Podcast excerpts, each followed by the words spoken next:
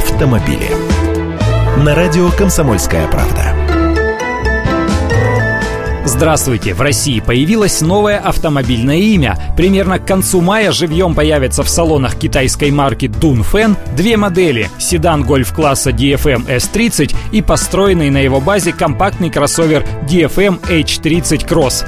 Представленные у нас машины построены на доработанной платформе Citroёn, причем задняя подвеска независимая. Автоматическая коробка японская Aisin, четырехступенчатая. Под капотом мотор объемом 1,6 литра мощностью в 117 лошадиных сил, собственной китайской разработки.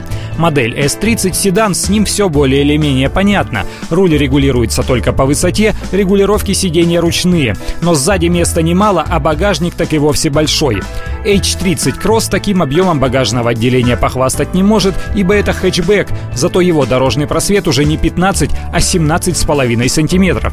Кроме того, он имеет внешний антураж кроссовера, рейлинги на крыше, пластиковый обвес, расширители колесных арок.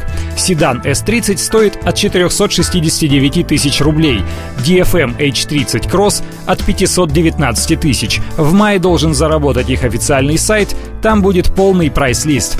От недорогих машин к автомобилям мечты в России начали продавать Chevrolet Corvette Stingray. Спорткары оснащены восьмицилиндровым двигателем с объемом 6,2 литра и мощностью в 466 лошадиных сил. Мотор работает в паре с семиступенчатой трансмиссией. С места до 100 км в час такая машина разгоняется за 3,8 секунды. Желаю вам такие машины. Автомобили.